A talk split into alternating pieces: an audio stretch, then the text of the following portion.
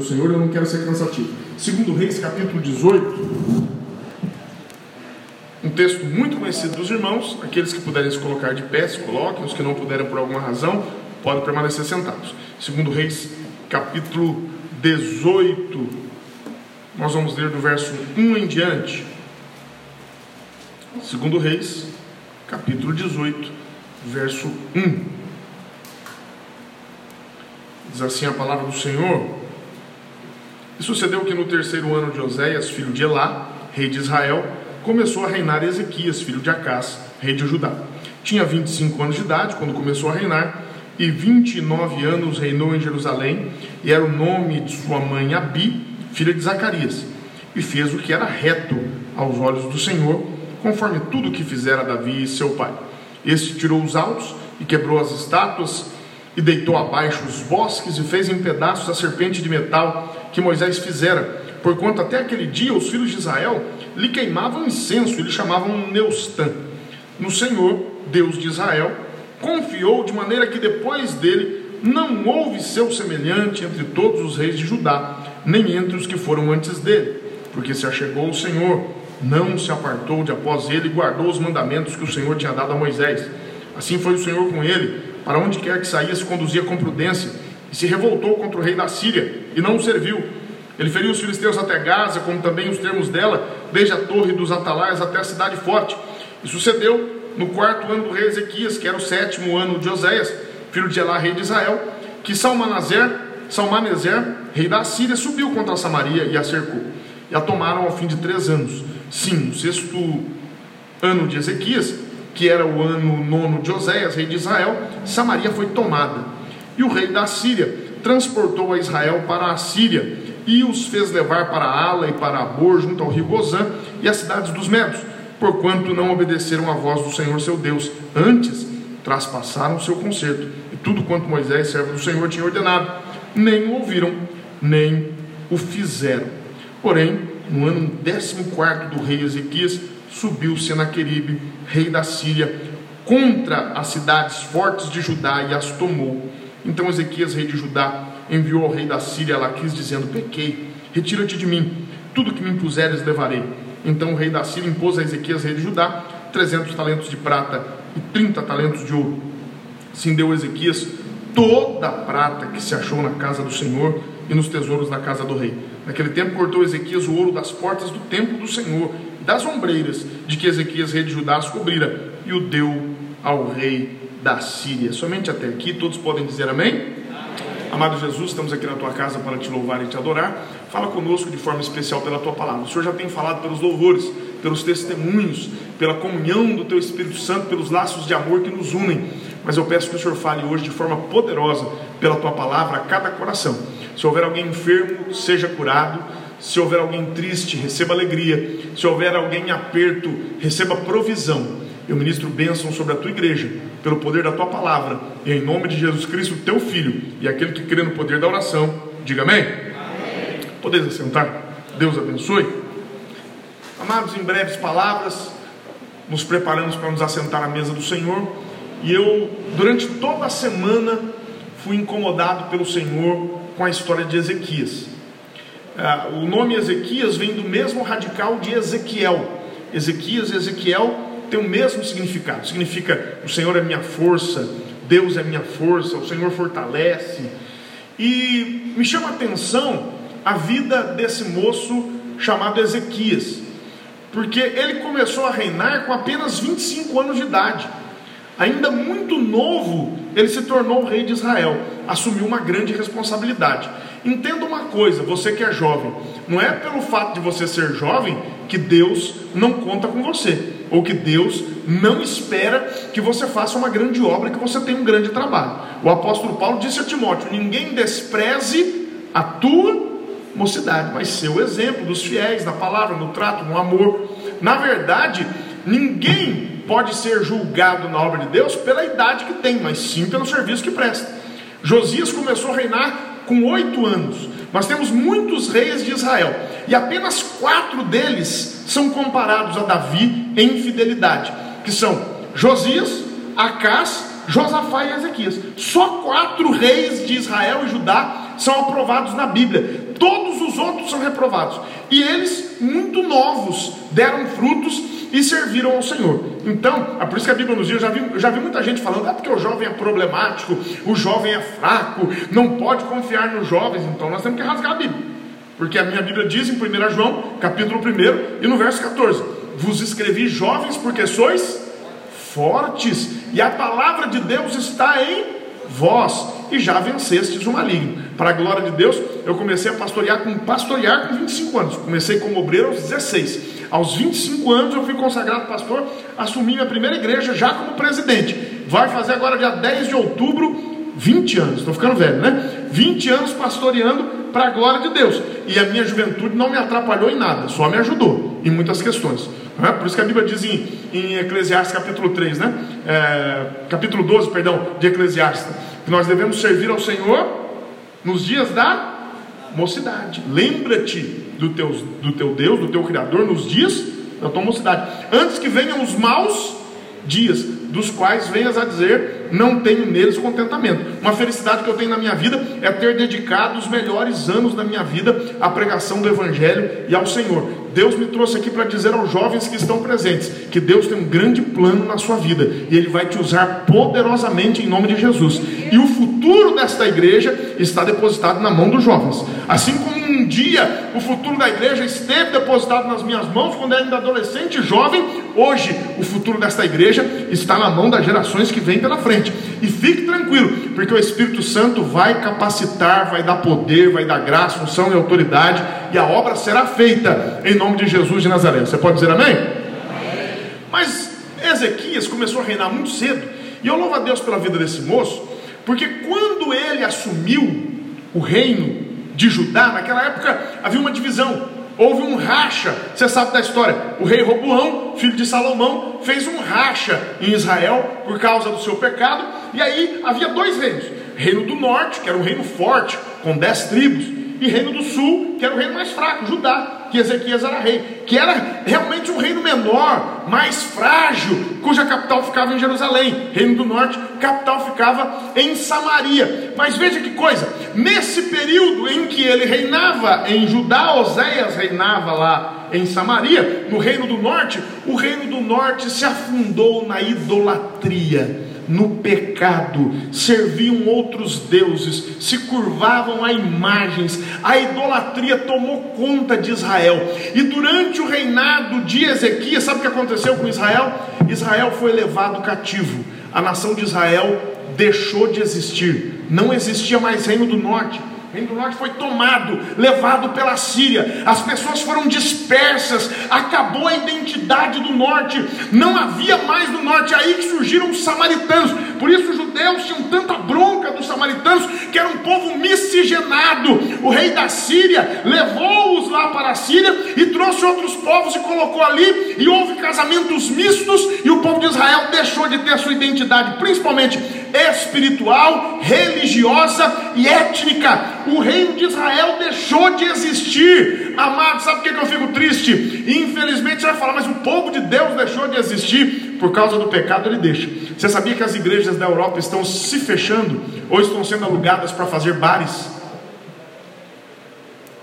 Olha que triste. A frieza espiritual tem tomado conta da Europa. A frieza espiritual começou a tomar conta dos Estados Unidos. Estados Unidos, que foi uma nação tão pujante, hoje já não é mais aquela força espiritual, já não tem mais aquela pegada de mandar missionários para todo mundo. Sabe o que a Bíblia diz? 1 Coríntios 10 e 12: aquele que cuida estar em pé, olhe que não caia. Muito cuidado. E o reino do norte foi desintegrado. Quando Ezequias assume o trono de Judá, sabe o que ele faz? Primeira coisa que ele faz, ele extingue a idolatria, ele acaba com o pecado, ele volta ao culto a Deus, a Jeová, a adoração. Havia em Israel muitos montes em que se faziam altares e ali se erigiam bosques e as pessoas iam adorar outros deuses. Amados, a igreja, o povo de Israel, o povo de Judá ficou num, num ponto de, de é, depravação espiritual, que aquela serpente que Moisés usou lá no deserto, você lembra do acontecimento? Quando eles foram mordidos por serpentes, Deus mandou que Moisés fizesse uma serpente de metal, e todo aquele que olhava para aquela serpente era curado das mordidas das víboras, e eles pegaram aquela estátua e eles adoravam aquela estátua, queimavam incenso. Oh, amados, será que nos dias de hoje nós não temos visto idolatria no meio da igreja?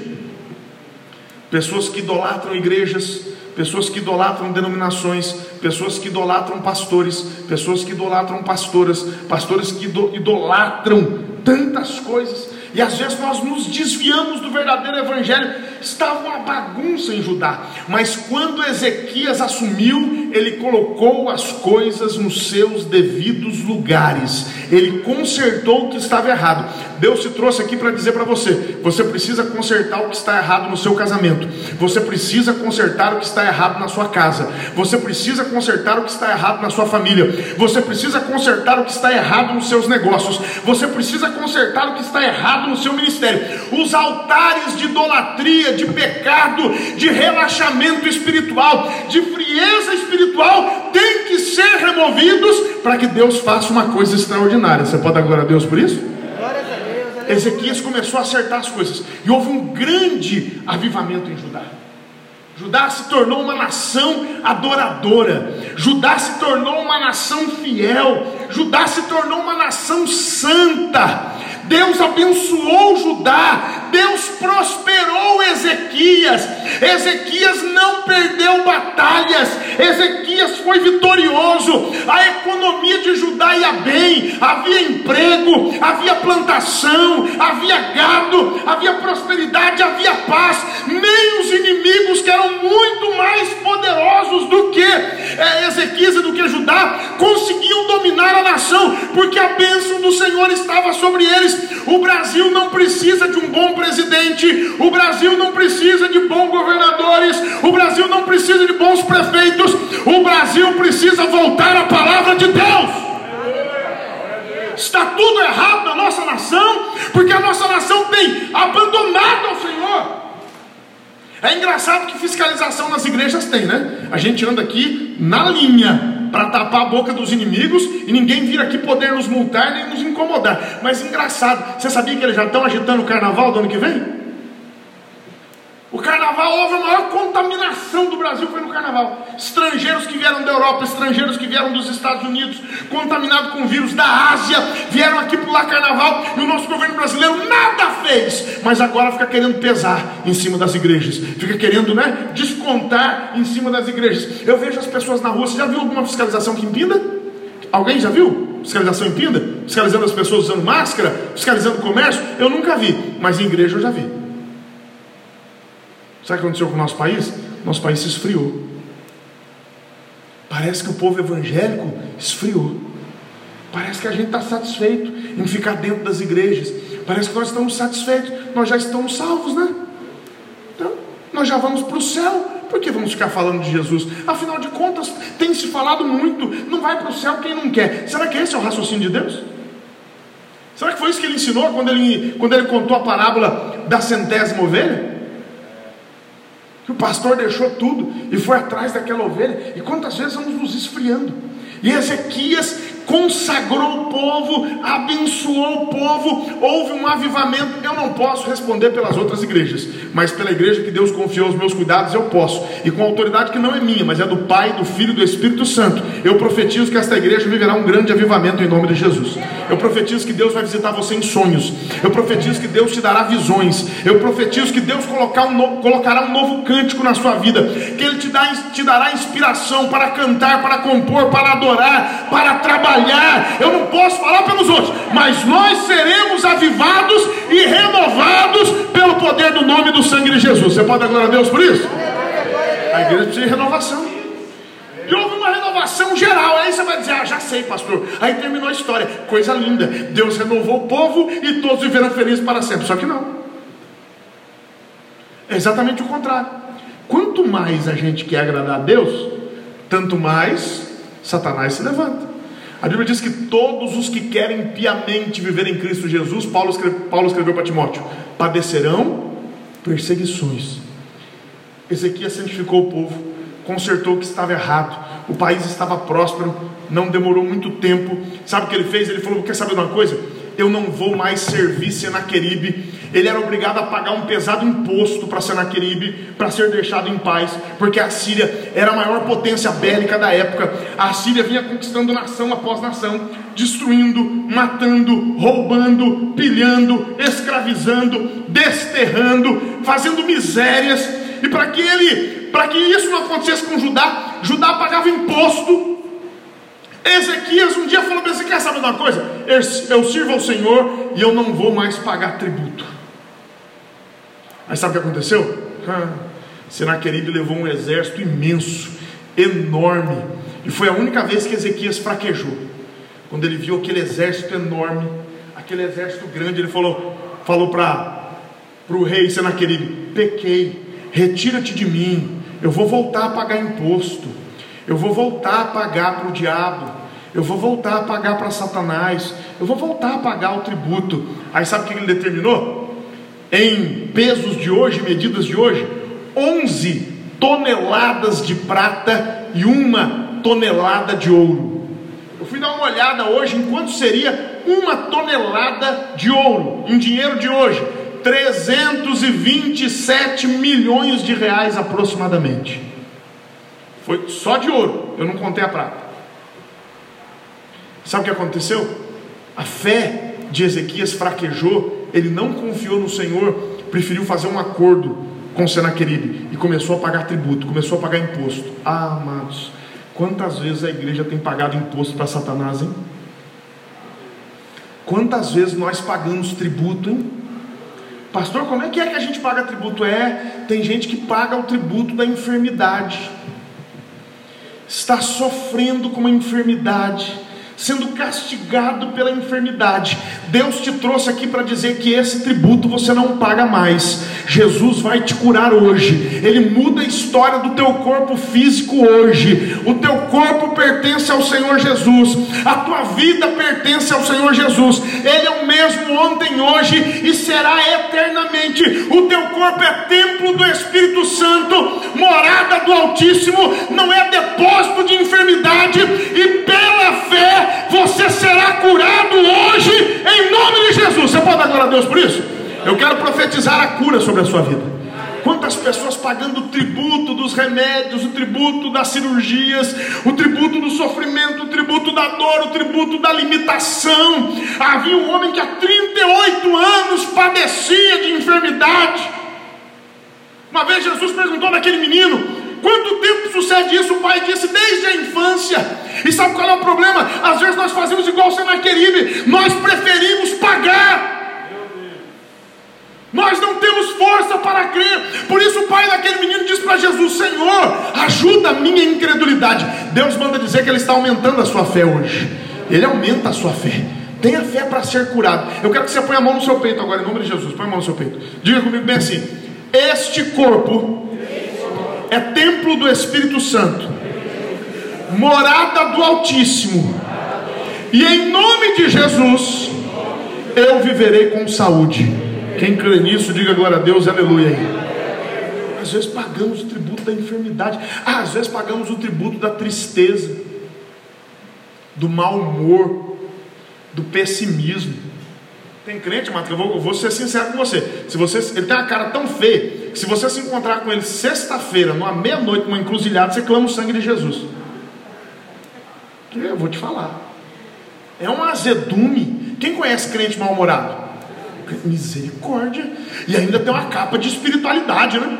Deus, isso é a minha vida. Uma vez eu fiquei sabendo de uma irmã, eles me contaram, aqui em Pina, não sei se é verdade, mas me contaram, e a pessoa que me contou tem crédito. Diz que ele chegou foi cumprimentar, ô irmã, como é que vai? Foi pôr a mão na irmã e falou assim: não me toque porque eu estou cheio de Deus. Como é que é?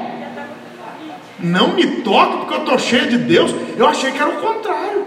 Eu achei que quando Jesus estava cheio do Espírito Santo, as pessoas tocavam na orla da veste dele e eram curados. Eu achei que quando o apóstolo Pedro passava, a sombra dele curava as pessoas porque ele estava cheio de Deus.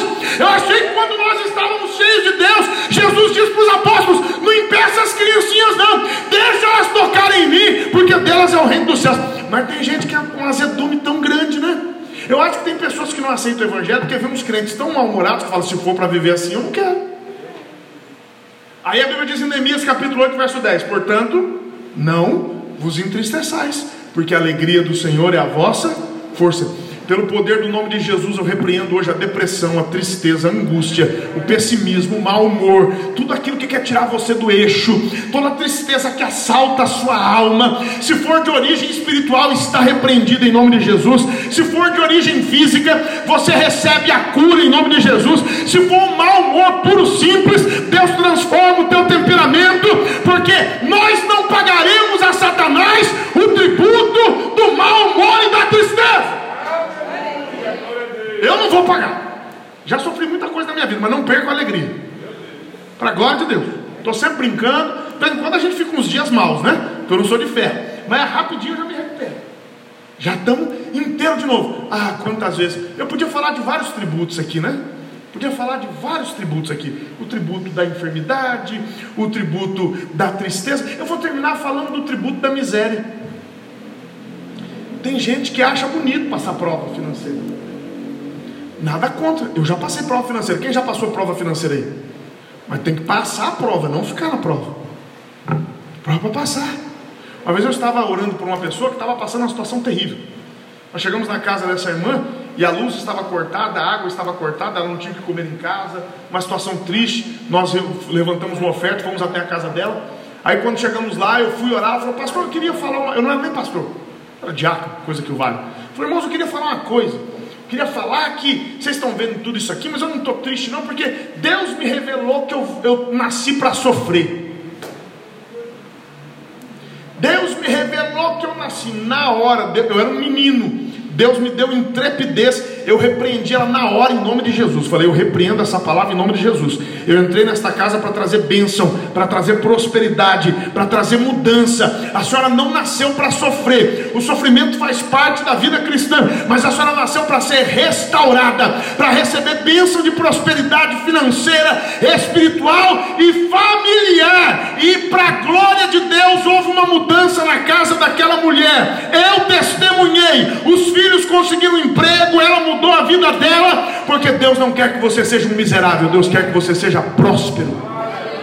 O desejo de Deus é te dar prosperidade. Você crê nisso? Diga glória a Deus. Põe a mão no peito mais uma vez. Fala bem assim: Eu serei feliz. Toda tristeza sai do meu peito. Em nome de Jesus. Agora diga assim: Eu serei próspero. Tudo que eu tocar vai prosperar em nome de Jesus. Você pode dar glória a Deus por isso? Mas que tristeza. Estava lá Ezequias pagando tributo para Satanás. Pagando tributo para Senaqueribe. A ponto dele entrar no templo, pegar o ouro do Senhor e entregar na mão de um homem ímpio. Até o momento que ele disse: Quer saber de uma coisa? Caiu em si novamente. Ele fez igual filho próprio. Chega, vou pagar mais não. Vou encurtar a história, porque o tempo não vai permitir. Eu quero ser breve hoje. E naquele momento ele disse: Quer saber de uma coisa? Não vou pagar mais não chega, não vou pagar mais. Aí você vai dizer assim: ah, quando a gente toma uma decisão, toma uma postura, tudo melhora. Será? Vamos continuar no texto aqui, rapidinho. Contudo, verso 17 de 2 Reis 18: enviou o rei da Síria a Tartã e a Rabsares e a Rabsaqué de Laquis com um grande exército ao rei Ezequias a Jerusalém. Subiram, vieram a Jerusalém, e subindo e vindo eles, pararam ao pé do aqueduto da piscina superior que está junto ao caminho do campo do lavandeiro, e chamaram o rei. E saiu a eles Eliaquim, filho de Uquias, o mordomo, e o escrivão, e Joá, filho de Asaf, o chanceler. E Rabsaquel lhes disse: Ora, dizei a Ezequias: Assim diz o grande rei, o rei da Síria: Que confiança é esta em que confias? Dizes tu, porém, palavra de lábios é: há conselho e poder para a guerra. Em que, pois, agora confias que contra mim te revoltas? Eis que agora tu confias naquele bordão de cana quebrada no Egito, no qual, se alguém se encostar, entrar-lhe-á pela mão e lhe furará. Assim é Faraó, rei do Egito, para com todos os que nele confiam. Primeira acusação que ele fez contra Ezequias: Não adianta você vir contra mim, porque a força dos homens não te socorrerá. E de fato, diz a história que o Egito até tentou defender Israel nessa ocasião, mas o exército de Faraó foi derrotado e nada pôde fazer. Deus manda dizer uma coisa para você: o socorro para a sua vida não vem dos homens, o socorro para a sua vida não vem dos políticos, o socorro para a sua vida não vem dos empresários, o socorro para a sua vida não vem dos amigos ricos, o socorro para a sua vida vem do Senhor. Eleva os olhos para os montes, de onde me virá o socorro? O socorro vem do Senhor que fez os céus e a terra. Egito é símbolo de mundanismo. Às vezes nós confiamos, ah, eu serei curado porque tenho um bom plano de saúde. Tudo isso ajuda. Serei curado porque tenho estrutura, porque sou amigo do doutor fulano. Serei curado, eu vou prosperar, vou conseguir um emprego porque sou bom relacion... sou bem relacionado. Terei vitória porque tenho amigos. Deus manda dizer para você que todo o sucesso que você tem necessariamente vem do Senhor. Você pode agora a Deus por isso? Confia no Senhor. É dele que vem o teu sucesso. Vamos continuar. Opa. Verso 20, 22. Se porém me disserdes, no Senhor nosso Deus confiamos, porventura não é este aquele cujos altos e cujos altares Ezequias tirou, dizendo a Judá e a Jerusalém, perante este altar vos inclinareis em Jerusalém? Ora, pois, Dá agora reféns ao meu senhor, o rei da Síria, e dar-te-ei dois mil cavalos, se tu puderes dar cavaleiros para eles. Como, pois, farias virar o rosto de um só príncipe, dos menores servos de meu senhor? Porém, tu confias no Egito por causa dos carros e cavaleiros. Agora, pois, subi eu, porventura, sem o Senhor contra este lugar, olha que terrível, para o destruir. O Senhor me disse: sobe contra, sobe contra esta terra e destrói-a. Olha que confusão eles quiseram fazer aqui na vida de Ezequias. Primeiro, ele diz que Ezequias estava confiando nos homens e nos recursos realmente não eram suficientes para vencer a Síria. Depois, sabe o que ele fala? Fala, peraí, você está confiando no Senhor? Foi Deus que me mandou vir aqui para destruir vocês. Esse Deus que você serve, ele me mandou acabar com a vida de vocês. Olha como Satanás é sujo. Sabe que às vezes acontece uma coisa ruim na vida da gente, aí a, a pessoa fala bem assim: vontade de Deus, nem sempre. Às vezes é consequência do pecado. Às vezes é Satanás que quer nos ferir na vontade permissiva. Deus permite que Satanás por algum momento nos alcance, mas o objetivo de Deus é te ferir, o objetivo de Deus é te dar vitória.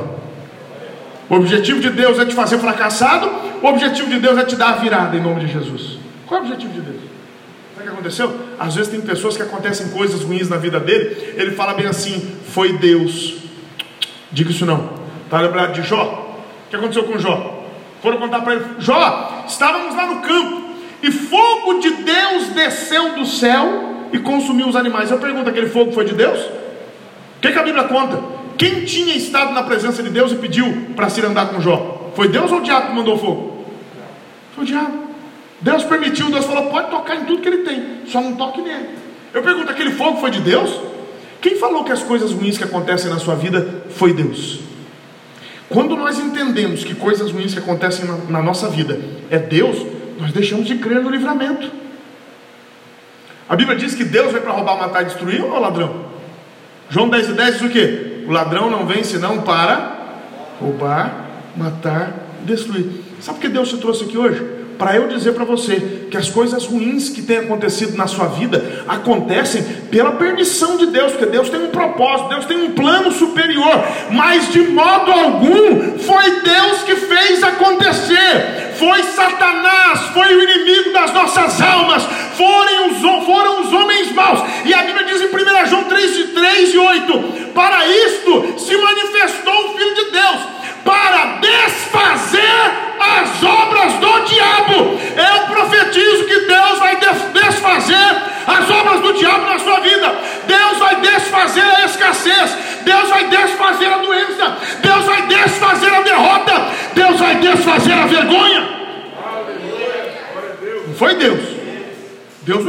você.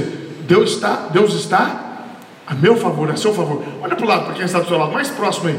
Aponte o dedo para essa pessoa, fala bem assim, irmão, tranquiliza o teu coração. Deus está do seu lado. Você pode dar glória a Deus por isso? Satanás tentou mentir para Ezequias. Deus está contra vocês. é a mão de Deus. Quem já ouviu isso? Às vezes acontece uma prova na vida da gente, alguém fala assim: é, é a mão de Deus. Deus, mão de Deus nada. Satanás às vezes nos toca, Deus permite que ele, ele às vezes tenha breves vitórias sobre a nossa vida, mas a vitória final é daquele que teme ao Senhor. Aí sabe o que aconteceu? Ezequias ficou firme. Ezequias ficou firme na sua posição. Aí sabe o que aconteceu? Ele mudou a tática. Ele viu que Ezequias estava irredutível. Ezequias estava firme. O povo estava com Ezequias. Ezequias falou o povo assim: não responda nada. Tem hora que é melhor a gente não responder nada, sabia? As afrontas são tão grandes. De vez em quando as pessoas falam, pastor, fulano falou isso do senhor, falando fulano, esse dia falaram uma coisa da igreja, eu fiquei tão ferido. Porque quando fala de mim, eu não ligo não. Eu pode falar, Ó, as costas são bem largas, a gente aguenta a pancada. Mas quando fala da igreja, eu confesso a vocês que eu fiquei magoado por uma palavra que eu ouvi, uma pessoa até que eu considerava bastante, e aquela palavra foi tão triste, tão dura no meu coração, tristeza. A gente fica magoado, né? Mas às vezes as pessoas falam assim, pastor, o que você vai fazer? Eu falo, não vou fazer nada não. Deus está no controle de todas as coisas. Se eu colocar a minha mão, Deus tira dele. Se eu agir, eu estou tomando a vingança de Deus na minha mão. E Romanos 12 diz: Minha é a vingança, diz o Senhor, eu recompensarei. Eu não posso impedir a colheita de alguém. Posso, ele vai colher, ela vai colher no tempo certo vai responder. A Bíblia diz até pelas palavras ociosas, aquelas palavras que nós falamos no momento sim de distração, de brincadeira, até dessas palavras nós daremos contas a Deus. Então fique tranquilo. Às vezes nós nos magoamos com as palavras que as pessoas falam, nós ficamos entristecidos, mas sabe qual é a melhor resposta? O silêncio. A melhor resposta é o silêncio.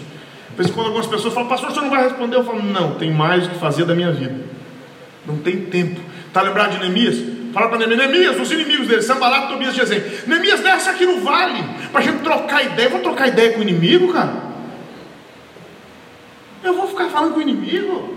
Cara, que é meu mal? Desce aqui, para a gente sentar junto, para a gente conversar, fazer uma churrascada aqui no Vale de Ono. Ele falou assim: estou fazendo uma grande obra, de modo que não poderei descer. Como eu, pois, pararia, deixaria esta obra para ter com vocês. Ele diz para eles: Eu tenho mais o que fazer. Vocês são desocupados, que não querem ver a prosperidade da obra, mas eu vou continuar trabalhando. Não responda, porque o Senhor é a tua resposta. Você pode dar glória a Deus por isso? Paz, o povo ficou caladinho, do jeito que mandou. E já vamos terminar agora. Sabe o que aconteceu? Hã? Verso, verso 29. Assim diz o rei: não vos engane Ezequias, porque não vos poderá livrar da sua mão. Está falando com o povo. Nem tampouco vos faça Ezequias confiar no Senhor, dizendo: certamente nos livrará o Senhor, e esta cidade não será entregue na mão do rei da Síria. Não deis ouvidos a Ezequias, porque assim diz o rei da Síria: contratai comigo por presentes, e saí a mim e coma cada um da sua vide e da sua figueira, e beba cada um a água da sua cisterna. Sabe qual foi a primeira tática do diabo, depois que a ameaça não funcionou? Ele falou: gente, vamos fazer um acordo, vamos fazer um acerto. Por que vocês vão manter a fidelidade de vocês e ficar do lado de Ezequias? Por que vocês vão ficar do lado perdedor? Eu sou muito mais forte, eu sou muito mais poderoso. Façam o seguinte: fiquem comigo contratem comigo por presentes. A proposta de Senaqueribe foi: eu quero subornar vocês, eu quero dar alguma coisa para vocês. Fica tranquilo, amados. Primeiro passo que Satanás toma quando ele percebe que você está muito fiel, que você está muito servo, é oferecer alguma coisa em troca da sua fidelidade. Quantas pessoas têm trocado a sua fidelidade hein? por um manjar, por um guisado de lentilhas? Por um manjar do rei. Está lembrado Daniel? Vocês vão comer aqui da comida sacrificada aos ídolos. Ele falou: de jeito nenhum. Mas se vocês não comerem, disse o mordomo, se vocês não comerem, vocês vão ficar fraquinhos, vão ficar comendo verdura, vão ficar comendo vegetal, vocês vão ficar fraquinhos, o rei vai cobrar de mim. Diz a Bíblia que eles ficaram, fizeram um teste, e durante o tempo que eles comeram verduras e os outros comeram carnes, os manjares do rei, as comidas sacrificadas aos ídolos, eles ficaram mais fortes e mais corados do que aqueles que comiam os manjares do rei. Deus manda dizer para você: seja fiel, e você vai ser mais próspero do que quem é desonesto. Seja fiel, e você vai ser mais próspero do que quem é malandro, quem dá golpe nos outros, quem prejudica os outros, quem fala mal dos outros, quem derruba os outros para crescer na vida, fique na sua posição, não troque por nada a sua fidelidade. Aí sabe qual, vamos continuar aqui rapidinho? Estou correndo bastante, viu, amados? Pelo tempo, um dia a gente volta nessa mensagem aqui que ela é muito bonita. Não deis ouvidos a Ezequias, verso 31, porque assim diz o rei da Síria: contratai comigo por presente, saia a mim, coma cada um da sua vide, da sua figueira, e beba cada um a água da sua cisterna, até que eu venha e vos leve para uma terra como a vossa. Ah, tá. Terra de trigo de mosto, terra de pão e de vinhas, terra de oliveiras, de azeite e de mel. Assim vivereis e não morrereis. Não deis ouvidos a Ezequias, porque vos incita, dizendo: O Senhor nos livrará. Sabe o que ele estava dizendo? Olha, comigo vocês vão ter a mesma vida, como se vocês estivessem na terra de vocês. Fiquem em paz. Eu vou levar vocês para outra terra, mas é uma terra igualzinha. Mana leite, mana mel, é coisa linda. E... Você acredita nessa história? Chegar um povo aqui e falar para nós brasileiros: olha, vocês vão embora do Brasil. Nós vamos ficar com o Brasil, nós vamos ficar com a Amazônia, nós vamos ficar com o agronegócio, nós vamos ficar com tudo, mas nós vamos mandar vocês para uma terra boa. Ah, tá. Qual outra nação no mundo tem os recursos naturais do Brasil? Qual outra nação no mundo tem a diversidade de fauna, flora, riqueza mineral que o Brasil? Tem? Tem outro país que dá para levar a gente que vai ter tudo isso? Ah, mas lógico que não, né? Às vezes Satanás faz uma proposta e tem crente que é tão bobinho que ele acredita, né? Olha, faz o seguinte: continua, vem para o pecado e a sua vida vai continuar igualzinha era antes.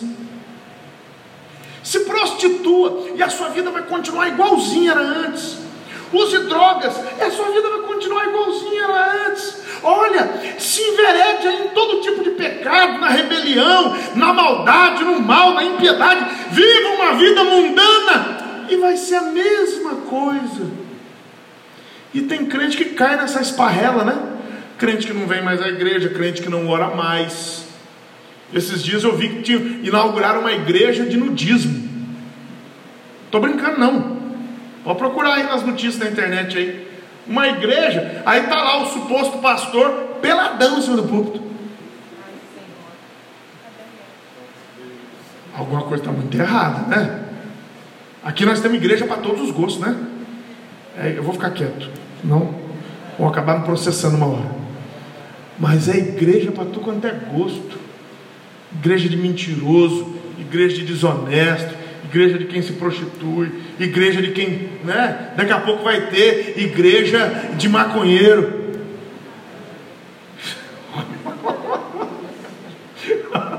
igreja a erva é de Jesus. Daqui a pouco vai ter. As pessoas querem viver uma vida como se estivessem no mundo e gozar de todas as bênçãos de Deus. Foi isso que ele propôs. Não, vem para cá, mas é a mesma coisa. Uma vez eu vou dizer, ah, hoje, hoje eu estou quente. Então a mulher, vou dizer só as iniciais dela, Gretchen. Diz que aceitou Jesus, a Gretchen. Ela foi para a igreja, disse que a igreja dela, ela falou, a minha igreja é uma bênção. A minha igreja, se você for prostituta, pode vir. Se você for adúltero, pode vir. Se você for mentiroso, pode vir. Se for ladrão, pode vir. Se for assassino, pode vir. Pode vir do jeito que você quiser. A igreja era tão boa que ela engravidou do pastor. Depois foi fazer filme adulto. É? Igreja, um exemplo de igreja, né? É o que Rabos aqui propôs. É a mesma coisa. Você pode fazer o que você quiser, mas é a mesma coisa. Hum, o que, que eu citei aqui hoje? E outra vez vereis a diferença. Deus sabe ver a diferença entre o justo e o ímpio, entre o que serve Deus e o que não serve. Aí eu pensei comigo, né? É, a minha igreja é bem parecida, só que tem uma diferença. A minha igreja você pode vir do jeito que você tiver. Você pode vir prostituta, miserável, é, pode vir ladrão, assassino, mentiroso. Você pode fazer do jeito que você quiser, só não pode permanecer. Que a Bíblia diz em 2 Coríntios 5,17: Se alguém está em Cristo, nova criatura é. As coisas velhas já passaram, eis que tudo se fez novo. Igreja de Cristo tem que ter transformação de vida, senão não é igreja. Hum. Para encurtar a história, ele usou mais várias táticas aqui que o horário não vai permitir que eu me aprofunde nelas. Mas sabe o que Ezequias fez? Depois você lê na sua casa, capítulo 19 de 2 Reis. Eu não vou ler porque a hora se adianta. Ele recebeu das mãos do rei da Síria, ele ficou firme, ele recebeu cartas cartas terríveis, cartas que davam ultimato. E de fato, o rei Senaqueribe cumpriu o ultimato. Colocou 185 mil homens. Porque na verdade ele colocou mais. Mas 185 mil homens estavam ali cercando Jerusalém. Era impossível Jerusalém sair inteira. Era impossível Ezequias sair vivo. Era impossível o povo vencer aquela batalha. Sabe o que ele fez que eu acho muito bonito? Ezequias pegou as cartas, entrou no templo e estendeu na frente do Senhor. A pessoa que cena linda. Ezequias apavorado, angustiado, agoniado, vestido de pano de saco, ele se quebrantou, entrou dentro do templo, chegou na frente do altar, no lugar santo, estendeu a carta e falou: Aqui, Senhor, olha as cartas do diabo, olha as cartas dos inimigos da tua igreja, da tua obra, do teu povo, olha aqui o que eles escreveram. E sabe que às vezes o diabo manda carta para gente? É, às vezes a carta que chega é a confirmação do Covid-19. Chega a cartinha lá do exame. Às vezes a carta que chega é uma carta de cobrança. Às vezes a carta que chega é uma citação de um processo judicial que quer tomar os seus bens, quer destruir a sua vida. Às vezes a carta que seja é um processo criminal te acusando daquilo que você não fez. Às vezes a carta que chega é uma carta de divórcio. Você que viveu uma vida dedicada a alguém e no fim da vida ele injustamente, ela injustamente te abandona porque você não tem mais aquela saúde, você não tem mais aquele dinheiro, não tem mais aquela beleza. São muitas as cartas do diabo, muitas cartas que recebemos. Mas sabe o que Ezequias fez? Estendeu no tempo e falou bem assim: Senhor, o problema não é meu, o problema é teu. Veja o que estão fazendo. A afronta não é contra mim, a afronta é contra ti. Deus levantou Isaías. Isaías falou, foi lá e falou bem assim: fiquem tranquilos, relaxa, Ezequias. Deus ouviu a sua oração e foi embora. Sabe o que aconteceu? O exército se reuniu, cercaram Jerusalém. Eu fui pesquisar hoje para descobrir o que foi que aconteceu. Há várias interpretações possíveis do texto, mas o texto diz que de um dia para o outro, durante a madrugada, 185 mil soldados morreram de um dia para o outro. Já parou para pensar nisso? Estava lá o exército reunido num dia, no outro dia havia 185 mil cadáveres. Ezequias não pegou numa lança, Ezequias não segurou a espada, Ezequias não jogou uma flecha, não segurou um arco, nem suou a camisa, nem colocou a armadura de guerra, nem usou o uniforme de batalha, não fez nada. Quando o povo de Israel saiu, só marchou entre os cadáveres dos assírios. A explicação mais provável é que Deus mandou uma peste maligna provavelmente foi a peste bubônica. Alguns autores dizem que há registros lá na Síria de que a peste negra, a peste bubônica, Deus mandou uma peste. Amados, não pense que Covid-19 é para destruição da igreja, é para destruição dos ímpios, é para fortalecimento da igreja. A desgraça será para os ímpios, a igreja vai sair fortalecida, a igreja vai sair abençoada, a igreja vai sair mais forte, mais consagrada, mais amorosa, mais solidária, mais confiante, com mais fé. Você pode dar glória a Deus por isso? E aquela peste dizimou 185 mil homens, mas não atingiu o povo de Deus. E eles foram embora envergonhados, e o povo de Deus ficou fortalecido. Você pode se colocar de pé em nome de Jesus?